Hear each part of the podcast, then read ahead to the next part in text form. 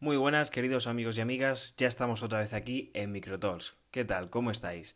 Esta vez hablaremos sobre los virus que atacan al hígado, es decir, las hepatitis víricas. Para ello, entrevisté a la enfermera Estela Solves, donde nos contará todo lo relacionado con estos diferentes virus, lo que pueden causarnos, cómo prevenirnos, su epidemiología en España y demás. Espero que os guste y aprendáis mucho.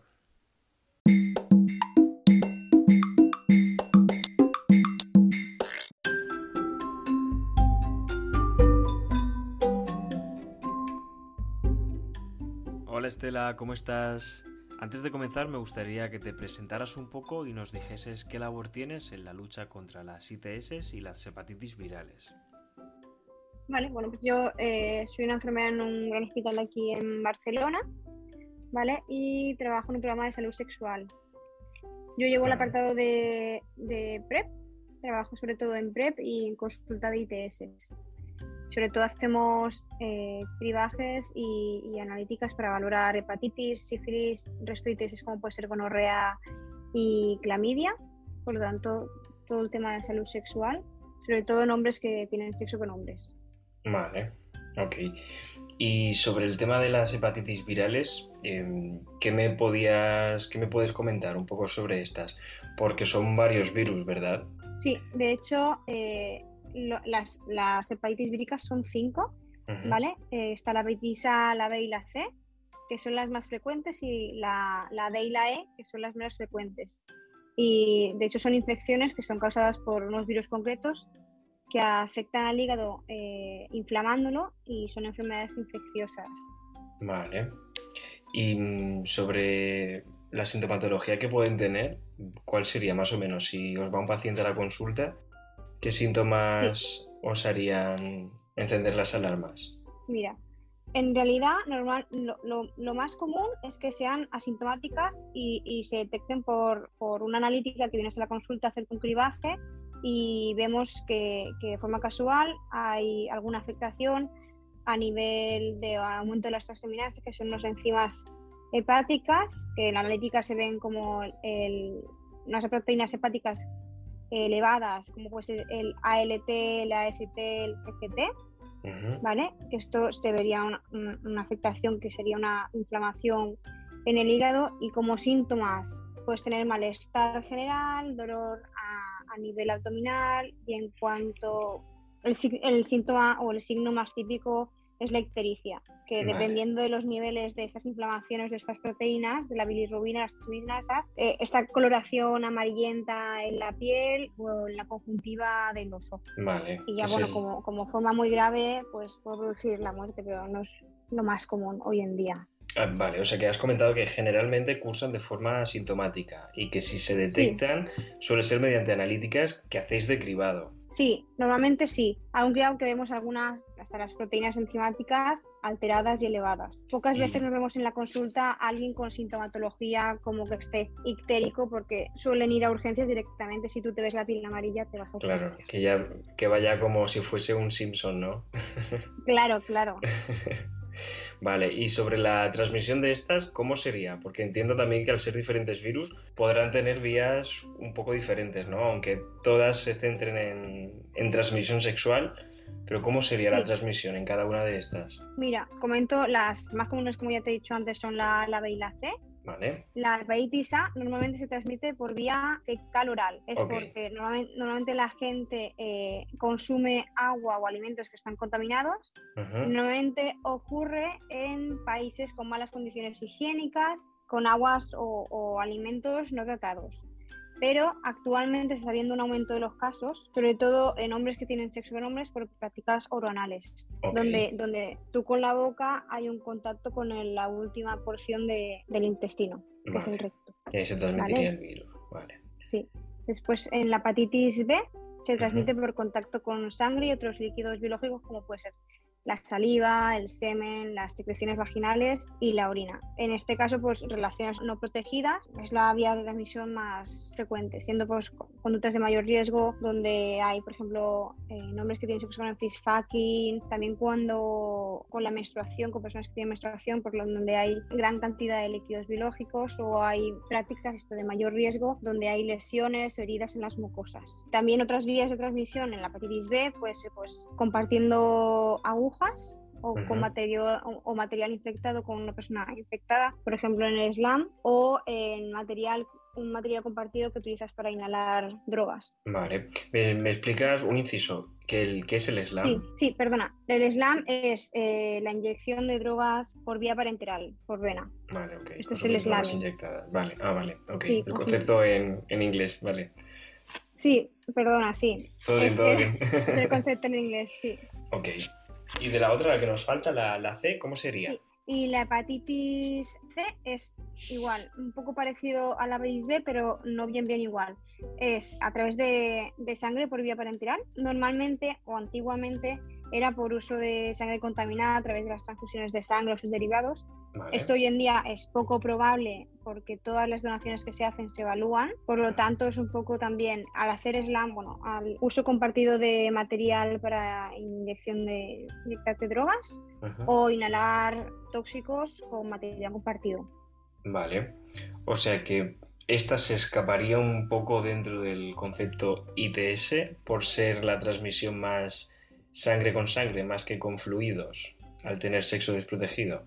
Claro, no se escaparía porque también por vía, por vía sexual sí que es verdad que es poco frecuente, pero si tienes prácticas sexuales de, alto riesgo donde, donde se puedan producir lesiones o haya cantidad, un contacto con gran cantidad de líquidos, como he comentado en la B, ya sea sexo anal, donde hay fisuras o heridas o lesiones en las mucosas, o sexo oral donde haya encías sangrantes o úlceras vocales o en las mujeres durante el periodo menstrual que hay contacto directo con gran cantidad de sangre.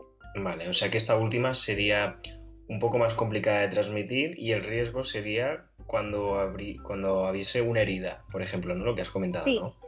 Sí. Que sí, sería como una vía de entrada directa. Vale. Y después, si, las menos comunes, que son la D y la E, es un poco parecidos. La D se transmite también eh, de la misma manera que la B. Vale. Y la hepatitis C se transmite parecido a la A por vía fecal oral, pero principalmente la mayor prevalencia son los animales, así que. Vale. Las más esto, la, la B y la C. Vale, esta la es como más zoonótica, ¿no? Sí. Vale, vale, más tema de contacto con animales, comerlos o. Vale, vale. Ok. Sí.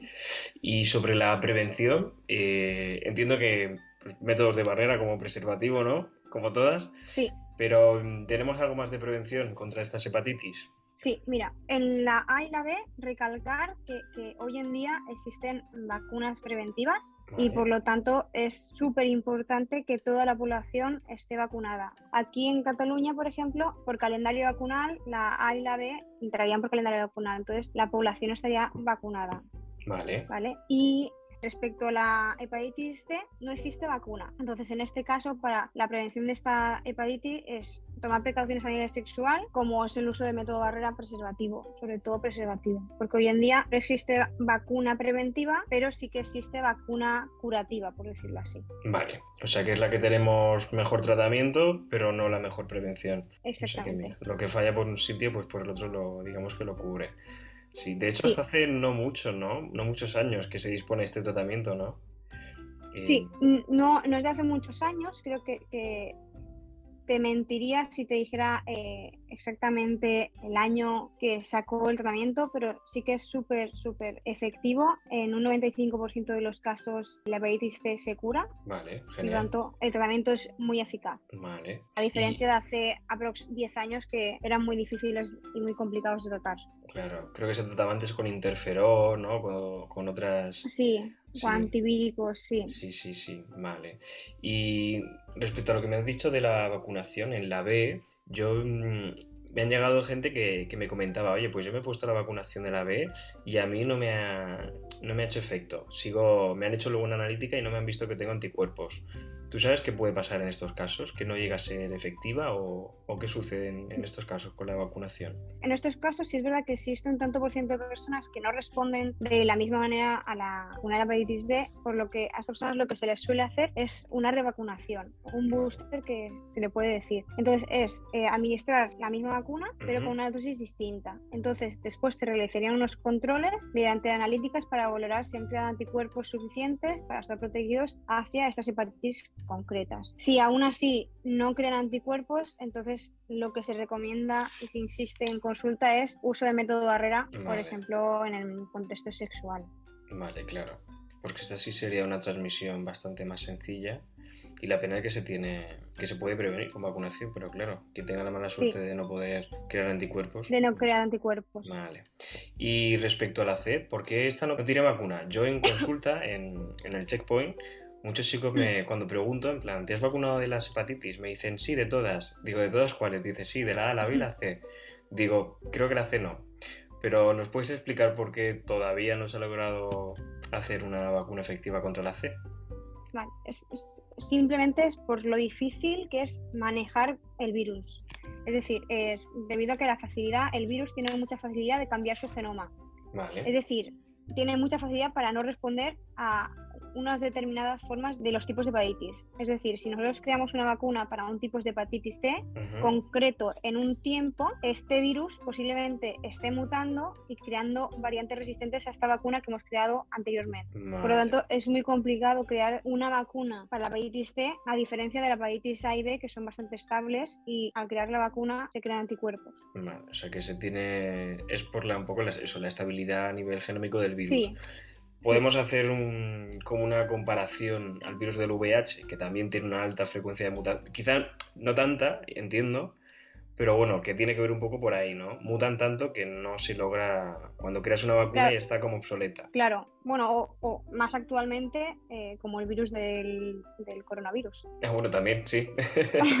más actualmente. Claro, sí, sí y más, y más para, para, todo el mundo que conoce el virus del coronavirus, no se crean porque es poco estable y están mutando todo el rato para resistir a estas vacunas. Claro, son estas estrategias ¿no? que utilizan de, evasión del sistema inmune. Y una pregunta, ¿cuál, ¿cuál es el virus que más problemas de estos tres nos podría causar? ¿Cuál sería el más peligroso? Si se pueden clasificar de alguna manera. Mira, Sí, es verdad, hay lo que te he comentado antes, hay cinco hepatitis víricas, ¿vale? Y algunas de ellas pueden cronificarse, entonces al cronificarse son más peligrosas. Por ejemplo, debido a la mayor prevalencia de hepatitis C y que no hay vacuna preventiva del año, podríamos decir que esta tendría más problemas a largo plazo porque se cronifica. Entonces, de los cinco tipos de virus, tres de ellos se pueden cronificar, que son la B, la C y la D. La D, como es menos frecuente, la B y la C serían como, como que nos podrían causar más problemas. La B, como tiene vacuna preventiva, la la retiramos. Por lo tanto, la, yo diría que la C es la que puede producir más problemas. Vale. ¿Vale? Es verdad que ahora tenemos tratamientos, un tratamiento muy eficaz para curarla, pero se cronifica. Es decir, te explico un poquito esto de la cronificación. O sea, un virus hepático, cuando se cronifica, es que va produciendo necrosis de las células del hígado, es decir, va, eliminando la capacidad de funcionalidad del hígado de esta célula, o sea, se van inflamando constantemente y van creando cicatrices. Entonces, el hígado se va fibrosando, o sea, que se va haciendo como cada vez más duro, por decirlo así coloquialmente, por lo que el, hígado va perdiendo su funcionalidad y su capacidad de depuración que para esto eh, lo tenemos en el cuerpo. Entonces, a, a largo plazo en un futuro hay más riesgo de tener y sufrir un cáncer de hígado. Además, la C está asociada a muchas enfermedades, por lo que el riesgo de adquirir otras enfermedades, porque tu sistema inmunitario está más alterado, es, mayor, o sea, eres más vulnerable. Claro, o sea que también da vía, ¿no? Da puerta a eso, a sufrir otras infecciones por otros microorganismos aparte. Vaya. Sí. Vaya, vaya. Y ya por último, tú que estás en la clínica y estás ahí en, en primera fila, ¿la incidencia en España por las hepatitis eh, es realmente alta? ¿Qué tenéis en la clínica? ¿Soléis ver hepatitis víricas? No se suelen ver tantas, pero sí que hay bastante prevalencia. En este punto hay, tengo que diferenciar entre incidencia y prevalencia.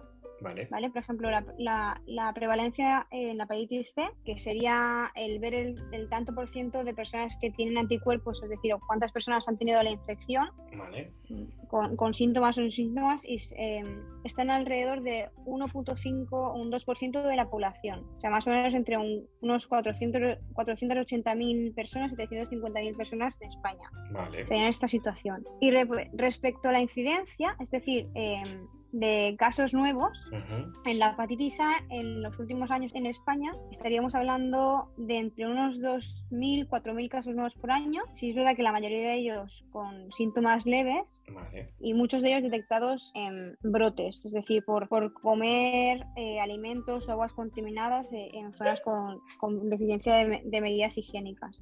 Y respecto a la incidencia de la hepatitis C, hay mucho menos, hay menos casos que en la hepatitis A por año pero en los últimos años entre unos 300 y 400 casos por año y mayormente en hombres que tienen sexo con hombres por vía sexual. Y la hepatitis C, que antes he comentado la prevalencia, pues la incidencia en estos años estaría entre medios de la hepatitis A y la B y estaría alrededor de unos 300 o 1400 casos por año en estos últimos años y es más frecuente en hombres que en mujeres. Perfecto, o sea que básicamente lo sufren más hombres que mujeres Entiendo que por el. En el colectivo hombres que tienen sexo con hombres, con otros hombres, ¿no? Por el tema de, pues eso, los diferentes tipos de prácticas que pueden hacer y todo lo demás. Vale, recalcar que eso, que, existe una vacunación, que por suerte todo el mundo está vacunado desde pequeño por el calendario de vacunación que habías comentado. Sí, y que sí, es importante hacer, perdona, inciso. Sí, sí, sí, eh, sí, es importante recalcar que en los cribajes, por, este tanto por ciento que comentábamos antes que, en la edad adulta pierden los anticuerpos, es importante cada, cada cierto tiempo hacerse un cribaje para verificar que todavía continuamos vacunados de la hepatitis A y la B. Y si no estamos vacunados, porque hay mucha gente que viene de otros países que o, viene de otras comunidades que en su calendario vacunal no está incluido y es importantísimo insistir en todas las consultas y en todas las visitas que se puedan hacer de vacunar eh, de la hepatitis A y la B, que es importante. Claro, más que es la arma más, más eficaz, ¿no? Y ya que tenemos la, la, vacuna, que todo el mundo, ¿no? Que sea consciente de que si cree que no la puede tener, que, que se vacune. O si sabe que no la tiene, que, que se vacune cuanto antes. Vale, perfecto. Pues yo creo que nos ha quedado ya todo súper claro. nos hemos vuelto unos expertos de las hepatitis. No sé si, si quieres comentar algo finalmente para cerrar, o yo creo que ya está súper bien. Eh, básicamente tener esos puntos claves, ¿no? La prevención, saber un poco cómo se transmite para intentar evitarlo. Y importante lo que has dicho, al ser generalmente asintomáticas, pues que de vez en cuando la gente se haga un cribado, que aunque piense ¿no? que no puede tener nada, siempre hay una posibilidad de que nos podamos sorprender, ¿no? Por, por algo que salga analítica, así que creo que no cuesta nada de hacerse, si tienes una vida sexual activa, como si no tanta, ¿no? con una frecuencia quizá más espaciada, pues que la gente se haga una revisión de vez en cuando. Sí, importante prevención y cribado y, todo lo que se esté a, la mano. Genial, estupendo.